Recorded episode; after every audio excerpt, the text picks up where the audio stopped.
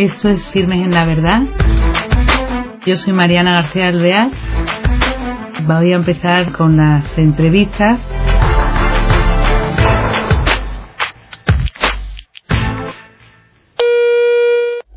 Bienvenidos, queridos oyentes. Estamos en un nuevo programa de Firmes en la Verdad.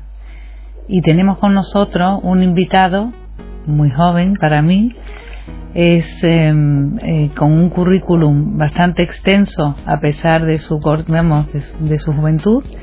Y él es eh, licenciado en derecho pero tiene la posición a registrador de la propiedad pero eh, desde muy joven 28 años así no sí la saqué con 28 años. Sí. Y entonces pues eso ya nos impresiona y además, eh, bueno, aparte de que enseguida eh, le dan la plaza y esto, colabora en la Facultad de Derecho de la Universidad de A Coruña y en la Complutense de Madrid. Es preparador de opositores, tutor académico de colegios mayores de San Pablo y Moncloa. Y bueno, eh, escribe artículos en revistas jurídicas, tiene tres libros y además es, bueno, otra serie de cargos y presidencias y mm, eh, como practicante de la fe católica es también eh, una persona muy activa e implicado pues en, en la Asociación de Católicos de Propagandistas, es miembro de la Congregación Mariana Mater Salvatoris y miembro de Christians. Hola, querido Diego. La verdad que nos gusta muchísimo este currículum tan brillante, porque es así, eso hay que reconocerlo. Y me, pero por lo que especialmente te llamamos es para que nos cuentes cómo es tu compromiso como cristiano en tu vida a través de tu vida normal, de, cómo haces como estudiante, qué es lo que te, te, te inquieta, que a través de quién eh, te vas eh, viendo involucrado en esta actividad, en esta práctica, ¿no? De la fe y que nos cuentes un poco, a ver. Bueno, la verdad es que muchas veces cuando a nivel a nivel eclesial hablamos de laicos o de personas pertenecientes a instituciones, enseguida nos centramos en el elemento institucional, enseguida vamos a, a qué asociaciones pertenece, qué labor desarrolla en ellas, y eso en general es quedarse a veces en la cáscara y en la superficie porque no es verdaderamente lo importante. Al final, por mucho que uno pertenezca a una asociación o haga una cosa concreta en un momento de su vida, lo esencial es el bautismo. Y el bautismo llegó por los padres. Y por tanto yo creo que si tuviésemos que hablar del de, compromiso o de, la, o de la vivencia de la fe lo primero es recordar el haber recibido el bautismo de los padres. Por otra parte en cuanto al momento presente hay que tener en cuenta que aparte de lo que uno pueda hacer y que sea más o menos visible en determinadas instituciones, uno no, no eh, se configura por lo que hace en una serie de horas o en una serie de días, sino por cómo es su vida entera. El Concilio Vaticano II, la Constitución Lumen Gentium al hablar de los laicos, hace referencia a que todas las actividades temporales, allá por el número 34 o 35, eh, todas las actividades que desarrolla el laico, todas las actividades se ordenan a Dios, de forma que eh, en el camino de fe, más allá de lo que se pueda hacer y que sea visible en determinado momento, lo importante es todo, es que todo, todo, todo tipo de actividades eh, se hagan o toda la vida entera se viva en el espíritu. A mí me gusta mucho como lo dice eh, precisamente el concilio en un, en un pasaje que, que después recoge el catecismo, que dice que los laicos todas sus obras, oraciones, tareas apostólicas, la vida conyugal y familiar, el trabajo diario, estoy leyendo, ¿eh? no es que me lo sepa de memoria, el descanso espiritual y corporal, si se realizan en el espíritu, incluso las molestias de la vida, si se llevan con paciencia, todo ello se convierte en sacrificios espirituales agradables a Dios por Jesucristo, que ellos mm. ofrecen con toda piedad a Dios Padre en la celebración de la Eucaristía, uniéndolos a la ofrenda del cuerpo del Señor. De forma que yo creo que si hubiese que destacar qué es lo, esencial o cómo se ha ido produciendo, se ha ido produciendo, ha ido llegando la fe a través de, de la Iglesia, de la continuidad de la Iglesia a lo largo de 20 siglos, que en mi caso concreto llegó por los padres, a través de los sacramentos, del bautismo, eh, de la confesión y luego precisamente de, esta participación incesante en la misa. Eh, bueno, pues cada uno va cuando puede, los domingos y también muchos días entre semana. en los que uno se ofrece con Cristo al Padre y eso de alguna manera transforma todas las actividades que, que se llevan a cabo. Y luego hay cosas visibles, bueno, actividades concretas en asociaciones concretas que mm, de algún modo bueno pues eh, son son a lo mejor las las que se ponen en el currículum precisamente pero pero lo esencial es, es al fin y al cabo lo que lo que da vida a todo lo demás. Desde luego, tienes toda la razón, me ha encantado cómo has centrado, porque es verdad, porque eso es lo más importante, como tú lo has dicho. Pero de todas maneras, ya que es un programa y nos escucha mucha gente, me gustaría, eh, es verdad que el bautismo lo recibe gracias a los padres, que son los que nos llevan a, este sacramento, pero quería yo también, eh, uno, también llega un momento que tú eres el que das el paso en tu fe. Entonces quería que nos contaras, tú como estudiante, tú cómo vas poco a poco en tu vida dando estos pasos y haciendo la fe tuya, esa conversión interior? Pues muy poco a poco. Y por tanto, así como hay personas que han tenido el don de tener un momento de conversión extraordinario, de alguna manera mi conversión se podría decir eh, que ha sido paulatina y ordinaria. A partir de cierta edad, a mí me gustaba mucho cómo lo, lo explica al hablar en su antropología Julián Marías, el desaparecido Julián Marías, mm. al hablar de la edad de las personas, decía que todo el mundo cuando pasa de la edad infantil a, la, edad eh, juvenil y adulta, como que se hace dueño de su propia realidad. Y entonces en este adueñarse de su propia realidad va, fin, va, va determinando pues cuáles son sus opciones en el trabajo, en las amistades. En un momento dado uno pasa de tener la religión de sus padres a tener la propia religión, pasa a tener, desde de tener la fe de los padres eh, a tener la propia fe. Por eso muchas personas de mi generación es curioso que a lo mejor no practican ordinariamente, no viven, no viven conforme a una fe católica, pero sin embargo, al volver a la compañía de los padres, sí que van a misa, de forma que solo van a misa cuando van con sus padres, de forma que a lo mejor se casan por la iglesia para satisfacer a sus padres, pero ellos no, no lo viven ni lo sienten, y es fundamentalmente porque su, la fe de sus padres la siguen teniendo, no la cuestionan en ningún punto, pero no tienen la suya propia.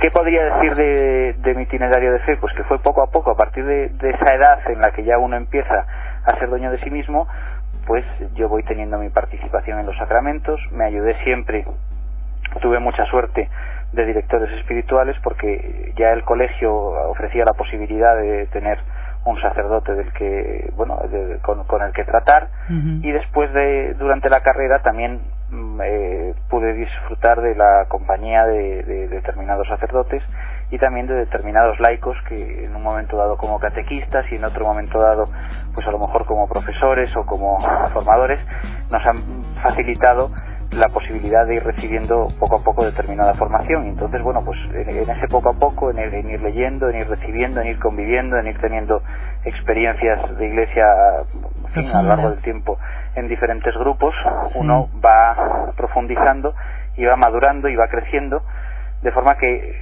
creo que, que en fin, mi, mi camino ha sido bastante ordinario y además bastante fin, bastante adecuado, digamos, a, las circunstancias de, la edad. O sea, uno ha ido creciendo, eh, ha sido un cristiano más consciente a medida que por su edad podía serlo. Antes eh, era pues una fe más juvenil, poco a poco es ir dejándose, dejándose llevar y también siendo fiel un poco a las, a las luces. O sea, hay veces que te das cuenta de que una cosa te ayuda, te ayudan determinados tipos de lecturas, determinados tipos de prácticas, determinados tipos del contacto con determinadas personas y a base de ir siguiendo por ahí es cuando uno va acaba encontrando.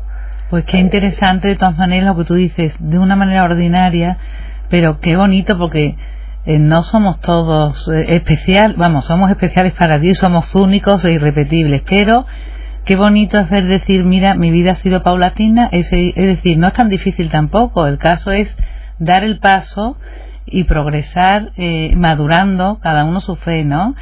Y cuéntanos también, por ejemplo, eso, cómo vas tú descubriendo el valor del apostolado o cómo en cuatro años de encierro opositando, eh, cómo practicas tu fe, porque también eso tiene que ser duro, ¿no? Momentos, no sé. Bueno, en cuanto al apostolado, hace poco, hablando con precisamente con un opositor de 24 años, eh, vamos, porque yo después de, haber aprobado mi oposición, preparo opositores. Me decía un opositor de 24 años que él, después de haber pasado en general la carrera sin apenas haber practicado, había vuelto por, también por la necesidad de una vida interior más fuerte en el momento de la oposición a tener una práctica más intensa. Mm. Y entonces, al momento en que él pasa a tener una práctica más intensa, consigue que la fe determine su vida y que la persona de Cristo sea más importante en su vida, sin querer, solamente por ese paso de que él automáticamente ya fin, pasa a tener una participación más activa, dice, me contaba que, bueno, me contaba a qué misa estaba yendo, que le estaba ayudando mucho eh, y tal y cual, que iba a misa los domingos en tal sitio, tal, dice, y aprovecho y me llevo siempre a algún amigo.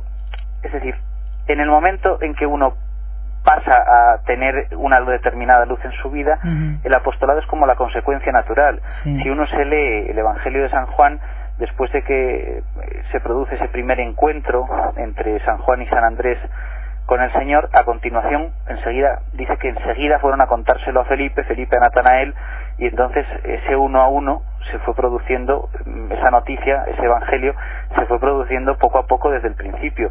De forma que el apostolado a veces es la consecuencia natural de, de, la, acoger la, luz de la fe en la propia vida.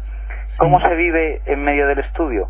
A mí me gusta mucho una historia que ocurrió en el siglo XIX y es que un grupo de novicios jesuitas en Francia tenían mucha prisa o tenían muchas ganas de ir a las misiones. Y entonces el maestro de novicios les dijo que ya estaba bien de las distracciones que les suponían, bueno, pues, pues sus imaginaciones acerca de a qué misión iban a ir y entonces eh, les enseñó el valor que tenía ofrecerse cada día en las ocupaciones cotidianas, eh, ofrecerse en el estudio ese valor redentor del que hablábamos antes de todas las actividades ordinarias y entonces empezaron a, vivir por así lo que llamaron el apostolado de la oración y en el momento en que se, bueno pues en el momento en que en que empezaron a tener un espíritu de ofrecer el estudio con intenciones apostólicas y de saber que su mesa de estudio era también su campo de apostolado eh, consiguieron estudiar bien prepararse mejor y al final después ya en un momento posterior fueron a las misiones.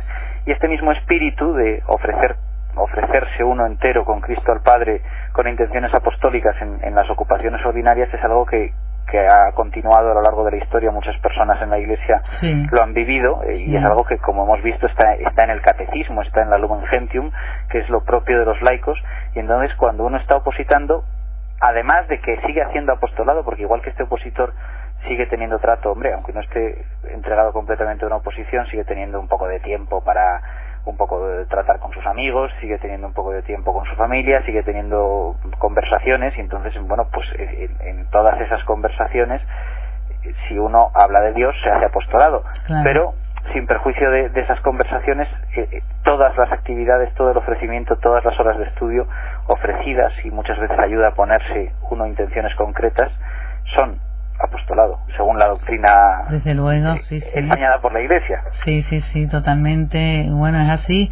El apostolado de la oración, de todas maneras, a mí me suena de mi abuela, porque yo es, yo soy del apostolado de la oración. Es, se hace un ofrecimiento diario, ¿no? Es, es, ¿Tú no lo conoces, esa fundación? Sí. Yo, yo lo conozco, pero vamos a ver, el apostolado de la oración, efectivamente, eh, lo que recibe el nombre de apostolado de la oración fue este espíritu de ofrecer la vida entera con Cristo al Padre, de, vivir, digamos, la espiritualidad del, corazón de Jesús, de ese tener esos sentimientos redentores del corazón de Cristo en, en la realización de todas las actividades temporales y surge en ese momento y se extiende por toda la iglesia y pasan después mm. a vivirlo muchas más personas. Yo alguna vez que he visto una estadística reciente se calculaba que a día de hoy a lo mejor pueden estar viviendo esa práctica de ofrecer el día del apostolado de la oración más de 40 millones de católicos. Eh, de todas maneras, el apostolado de la oración como organización solamente eh, pertenecemos, solamente pertenecen a él determinadas personas. Es que se, se, editan una serie de hojas, de libritos, de prácticas. Sí, sí, ¿eh? y entonces hay gente que pertenece al apostolado de la oración como organización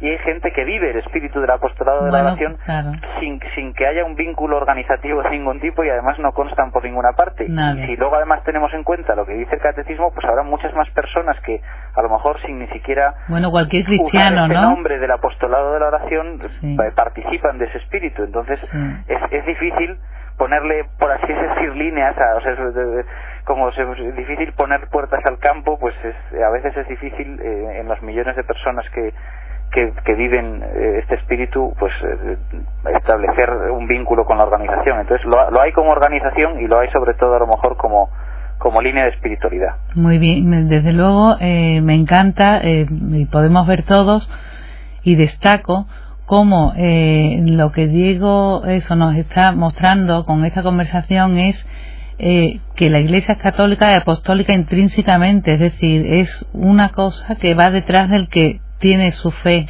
vivida ¿no? en su interior y como cualquier tiempo no pasa sin poder ser útil ¿no? para mayor gloria de Dios, como decía San Ignacio. Y mm, bueno, síguenos contando un poco eh, de tu trayectoria.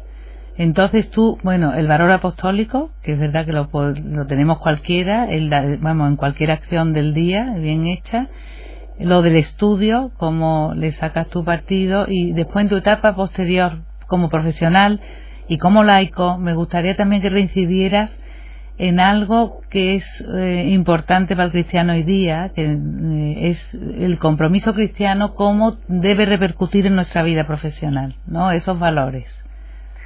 Primero hay que tener la luz de la fe y después se manifiesta en determinada conducta. Muchas veces se produce por parte de muchos católicos hasta cierto punto el error, y bueno, no, lo digo con cuidado lo del error, de, de, a lo mejor anteponer su, su acción moralizante de decir bueno pues vamos a enseñarle a la gente qué es cómo es la práctica correcta que tiene que vivir antes que hablar de la fe y esa práctica correcta o esa práctica moral o esa vida moral la defendemos porque creemos no al revés de forma que hay que tener claro que la fe inspira la conducta.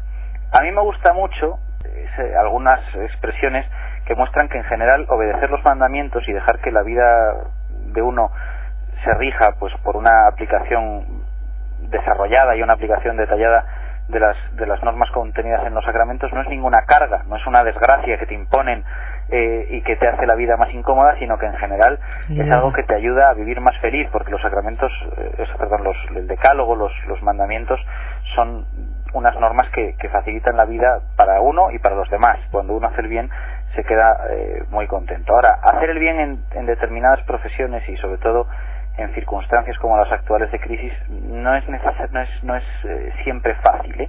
Mm. no es siempre fácil. En la encíclica Caritas in Veritate, el Papa Benedicto XVI, después de bueno reconocer las condiciones en las que se mueve el mercado actual, admitía que uno de los retos para el futuro, que a lo mejor no terminaba de resolver, sino que lo planteaba como reto para los laicos católicos era cómo hacer eh, que penetrase la caridad en la economía, porque claro, en determinadas ocasiones cuando uno desarrolla una profesión tiene que tomar una serie de decisiones económicas eh, en las cuales a lo mejor hacerlo más caritativo es convertirse en menos rentable.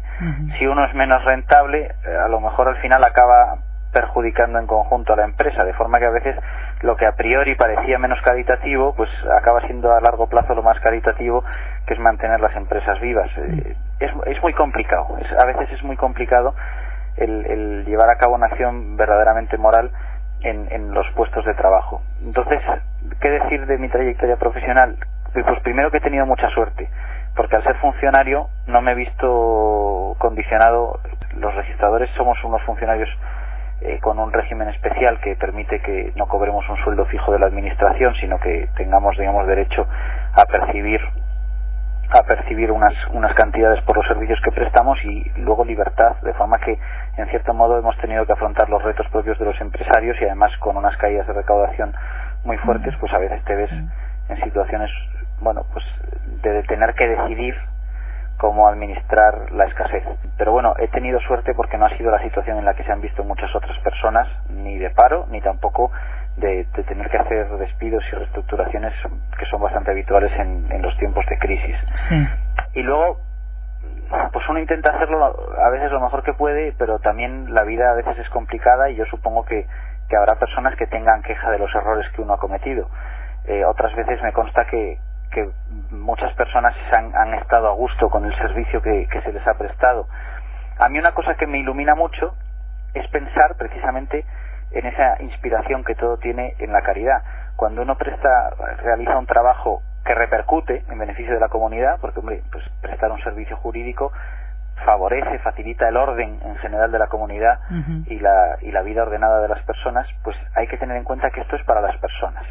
Y las personas cuando uno maneja papeles a veces no las ves, pero en el momento en que tienes la posibilidad del contacto directo con el ciudadano es cuando las, las ves especialmente y entonces es, es ahí en la, en la agilidad del servicio, en, en que si una persona lo necesita, lo necesita para, para mañana, lo necesita para, para dentro de tres días y no para dentro de quince, pues intentar facilitárselo, intentar escuchar. Yo durante tres años estuve ejerciendo en pueblos y eso facilitaba incluso que como la gente te conocía, te paraba por la calle fuera de horas de oficina ¿eh? y se podía prestar ese servicio a cualquier a cualquier hora y en cualquier tiempo y, de esa manera bueno pues pues eh, vivir con mucha alegría la, la, entrega el, el, que el trabajo es para la comunidad y que uno lo, lo hace con, con, disponibilidad es algo que, a mí siempre me ha iluminado mucho.